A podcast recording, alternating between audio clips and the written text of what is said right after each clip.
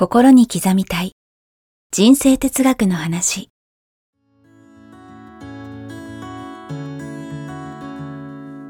学校に行けない子どもたちからオリンピック選手をはじめとするアスリート企業経営者マネージャー新入社員。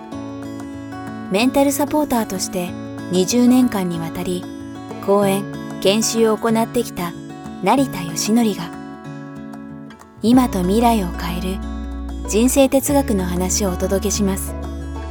視聴者リスナーからの人生相談にもお答えします。こんにちは早川洋平です。えーこんにちは成田義則です。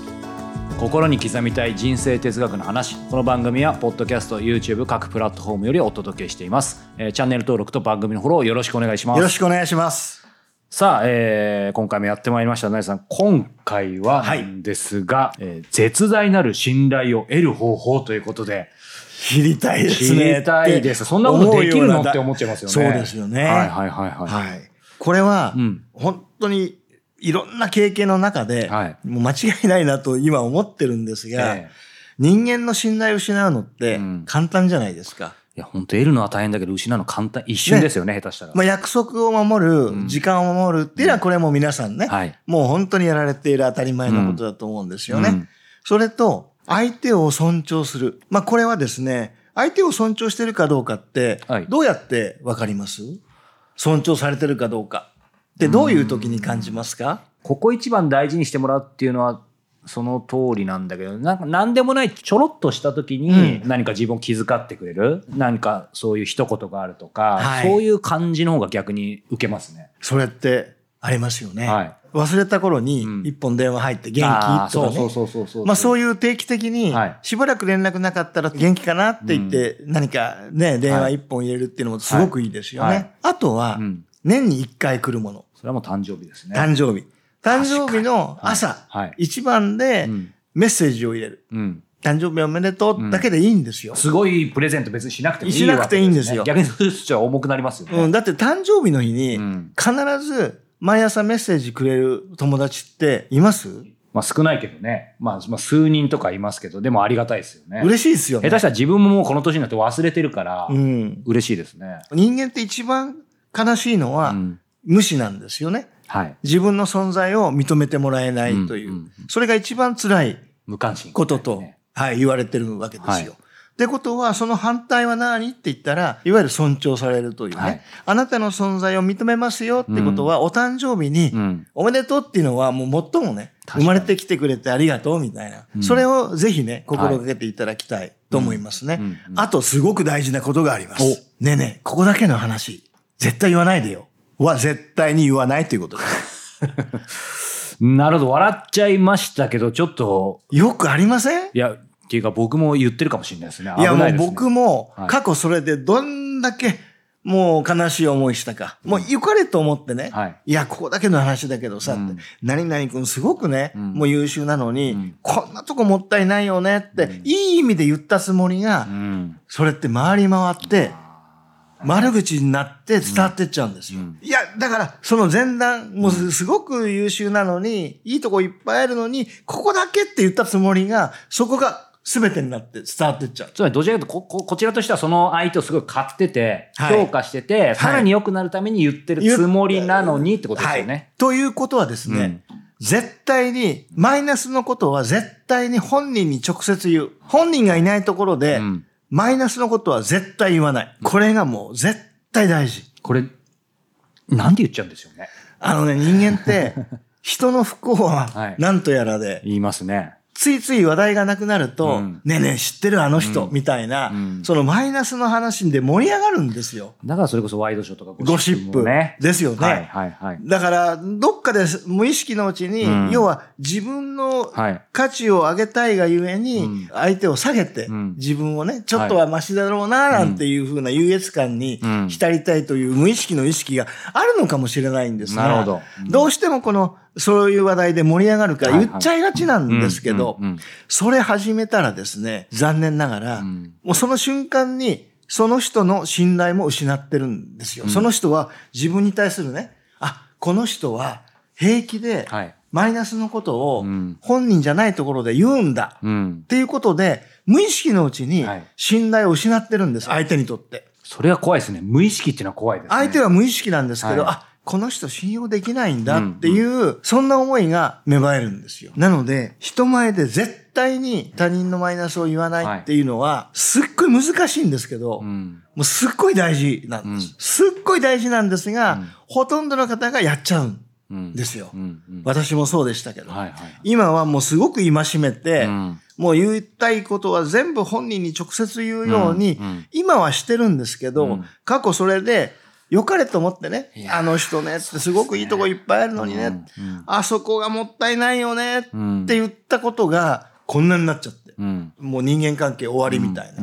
なんだいあの人みたいに言われちゃってね。うんうんまあそんなことも山ほど経験したので、うん。そうですね。良かれと思ってがね、うん。そこのたった一点のところが広がって、うん。つまり結局誰にとってもいいことじゃなくなっちゃうわけですよね。そうなんです。だから例えば尊敬されてる人っていっぱいいると思うんですよ。うん。はい。例えば栗山監督もね、この間の WBC で非常に注目を浴びましたけど、うん。人前で絶対に人の悪口を言わない、陰口、はい。陰口を言わない、うん。言いたいことがあったら必ず本人に言う。はい。もう全部それを、そういったものを守ってますね。うんうん。だからそこって、すごく簡単なことのようで、うん。実はすごく難しいし、うん。すっごく意識してないと、うん。なかなかできない。これ今ね、そのネガティブなことがあれば本人の前で言うこと、うん。それに尽きるっておっしゃいましたけど、はい。ちょちょっと突っ込んで伺いますけど、はい。まあ気がよ弱いとか優しいって言うのもあれですけど、うん。あの本人の前では言えるけど、やっぱり本人の前で難しいってあるじゃないあります。ありこれ、ます。現実問題、本人の前で、いや、そうは言っても成田さん言えないんですよっていう人はどうしたらいいでしょそれはですね、うん。言い方を覚えてください。言い方。はい。もう言い方だけなんですよ。うん。そういった言いにくいことを言うときは、まず、私はあなたこ、あなたのことをすごくね、大好き、尊重してるとかね、うん。すごくね、あなたのことを尊重してるんだよって。ただ、今日のあの発言は、私は納得できないとか、うんうん。この間のあの行動は、私はどうしても納得できないんだけど、あれは何があった？とかね、そういう形で、まうずん、相手のことに非常にはい、相手を尊重してるんだよって、はい。大事に思ってるって、うん。いうことをまずメッセージ伝える。うん。それから言うんです。そこをちゃんと伝えることもそうですし、あある意味その、その相手と要件というかね、はいその件を切り分けるっていうことも大事ですよね。そうです。だから。相手の人格うとん行動を切り離す。ほとんどが行動イコール人格になっちゃってるはいはいんですよ。はいはい。遅刻したら、うんお前最低ってうん言いません、もうお前になっちゃいますよね、主語がなりますよね遅刻したことがね、良くないっていう。お前最低だよね。うん約束守守んないとかね。はいだけど、私はあなたのこと大好きよって。うん。だけど、今日のその行動、うん行為うん。に関しては私はちょっと納得できないんだけど、うん。どう思う？みたいな。まあそんな形で、うん。その人の人格と行為、はい。行動を切り離して、だから子供を叱るときもそうなんですよ。うん。お母さんねって、あなたのこと本当に大事、大好きよって。はい。うん。だけど、今日のあなたの行動は、お母さん本当に悲しいとかね。うんそういう言い方をすると、人格否定にならないんはいはいですよ。うんところが、ついついやってしまうんですよね。うんうん何やってるのって。そうなんですよね。もういつもそうやっていい加減なんだからっていうと、要は行動がいい加減なだけではい人格もいい加減になっちゃう。それをしょっちゅうやってると、うんその人は自分をいい加減な人だって思い込んでしまうようになる。はいはい特にお子さんはうんまだね、思い込みが少ないので、親のそういった発言を、うんもう子供は親の発言100%受け入れますから、あ、僕はいい加減な男なんだ。うんいい加減な人なんだ。うんって思って育っちゃうとう、ん悲しいことになるという。うんうんそういうことなんですよね。うんうんうんだから言い方さえ変えれば、はい絶対大丈夫。これさらに伺っていいですか？はいその言い方の部分ですごく納得いったんですけど、はいさらに、はいえーやっぱ本人の前で言い方っていうポイントなんですけど、はいこれ仕事とかしてる場合、必ずしもうん。相手と、うんまあ、しょっちゅう会えるわけじゃない場合もあるじゃないですか。うん。その場合でも、うんタイプ的にあんまり面と向かって話すのは苦手な方もいるじゃないですか。つまり文章だったらうまく書けるけどとかって。でもその場合でも今の話聞いてて個人的にはやっぱりそこは大変でも会うことが大事かな。もしくは最低でも電話かなと思ったんですけど、どうでしょいや、それは文章でもう書ける人ならいい。書ける人だったらいいんじゃないですか。うんうんただできればうん。会って話した方がうん。ベストはベストですよね。それはやっぱり細かいところまで伝わるし、相相手とのその双方向がリアル表情、。表情とかうん。声のトーンで、例えばごめんなさいっていうのと、うんごめんなさいっていうのと、うんやっぱ伝え方違いますよね。本当にメールというかメッセージ難しいですいや。難しいんですよ。だから僕は絵文字を、そう、最大限使わないと。絵文字、にっこり絵文字を使って、意味をね、誤解されないようにうん意識するんですけど、あんまり絵文字使うと気持ち悪いってね、うんなんか若い人には言われちゃいますけどね。そううん。なんだけど、やっぱりその、会ってうん、声のトーン、表情、うんその態度でうん相手に伝えるっていうのも大事だから、いや、本当思いますね。どうしてもやっぱりそのメールでもチャットでも何でもいいんですけど、一見便利なような感じですけど、やっぱりその箱、箱の中でやってるものだから、そうなんですよ。その、その箱を出たところで相手とのその見えない部分が見えてね。そう、そうですね。ですよね。だからどうしてもウェブでね、うん今はズームがね、はいえ非常に多く知るようになってますけれども、やっぱりズームだとね伝わりきれない空気感ってはいありますよね。はいはいはいはい。そう。だからやっぱりね、うんズームだけで全て終わるってことはありえないんですよ。うんだからまあ今日のテーマがそのまま重なるかもしれないけど、やっぱり信頼とか人間関係って、はい、はい。ある意味誤解をするには省略できない、うん時短できない、あとポジティブな意味ですけど、やっぱりめ面倒なんですよね。そうですね。でもそれをやっぱりやるかですよね。そうですね。やっぱりたまには会おうよっていうね。この会うことって、はいただ電話だけとか、うんまた違うんいや、本ですよね当思いま。すね。これ大事ですようんうんね。これ今、その、ネガティブなことはね、やっぱ本人の前でってありましたけど、はいあの、ちょっと応用で、逆にポジティブなこと、うん相手のいいところっていうのは、えっ、と、本人の前でもいいし、本人がいないところでもどっちでも全然していいもんなんですか？もちろん、本人に直接するのも大事なんですが、うん本人のいないところでうん相手を褒めることっていうのは、すごいまた 影響力を逆にって言いますよね。もう及ぼすんですよね。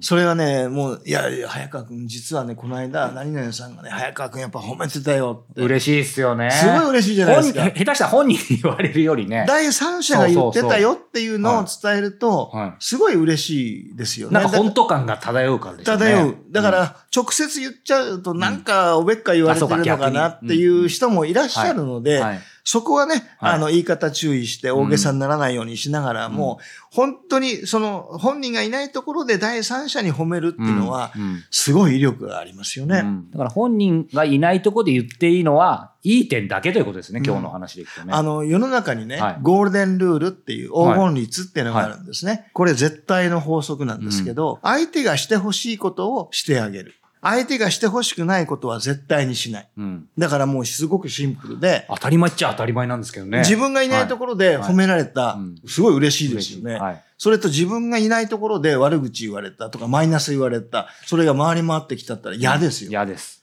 そこなんですよ、やっぱり。はい。はい。はい。そういったことをもう一度ね、そのゴールデンルールに立ち返っていただいて、特に幸せ感の80%は人間関係で決まるってブライアント・レーシーも言ってるんですよね。はいってことは、人間関係を常に大事にするにはどうしたらいいのって言ったら、うん今日のうんそのテーマ。はい。確かに。ここまで伺ってて思ったのが、はい。絶大なる信頼を得る方法っていうタイトル、まあ、すごい、あの、いい意味で荘厳じゃないですかそうそう壮大なで、はいこれ、いや、能力とかかなと思ったんですけど、今日お話聞いてると、能力がうんぬんって話一切出てこなかった一切ないですね。はい。いわゆる成田さんがおっしゃる黄金律、ゴールデンルール、しかも、ある意味は当たり前だけど、まあもちろんはい。なかなかできないことなんですけど、はい。それを信頼の貯金みたいに貯めていくこと、そう。で、逆にそれをやめると信頼の貯金が失われていく。なんか、うんそういう感覚で合ってますか？合ってます。だから、人生ってすごくシンプルなんですよ。うんメンタルってとてもシンプルなんですよ。はいなので、どんな本読んでも成功哲学って、皆さん同じ話をおっしゃってますよね。うんそれと同じで、はい。皆さんにもね、ご気づきいただきたいのは、うん。誰から聞いてもね、はい。言ってることはみんな同じだって。うん。要はシンプルなんだって、はい。すごくシンプルなんだよって、人生幸せにする方法はって、うん。いうのに、たどり着いていただければ、はい。もう大正解かなとうん。思うんですよね。うんうんはい。いやーありがとうございます。今日はね、もう本当にまた、は過去の復習も含めてね、あのーいろいろ教えていただいたような感じなので、ぜひ、えー頑張っていきたいと思います。さあ、えーこの番組では引き続き皆様から成田さんへのご質問、ご感想をどしどしお待ちしております。えー詳しくは概要欄をご覧ください。さあ、そして、えー登録者がですね、結構ありがたいことに増えてます。こちらも、えー YouTube、ポッドキャストだけじゃなくてですね、えーこの番組では、えー番組のテキスト版も、えーメールニュース、無料のメールニュースをご購読いただいた方に配信しております。えー読んでから、えー聞くか見るか、えー見て聞いてから読むか、まあ、どちらでも、えー皆さんのお好みに合わせたスタイルで、えーこの番組を、えーえー学んでいただけますのでぜひ、えーメールニュースの方もチェックしていただけたらと思います。よろしくお願いしまはいす。ということで、えー今回もお届けしてきました。成さんまた次回もよろしくお願いします。ありがとうございました。ありがとうございました。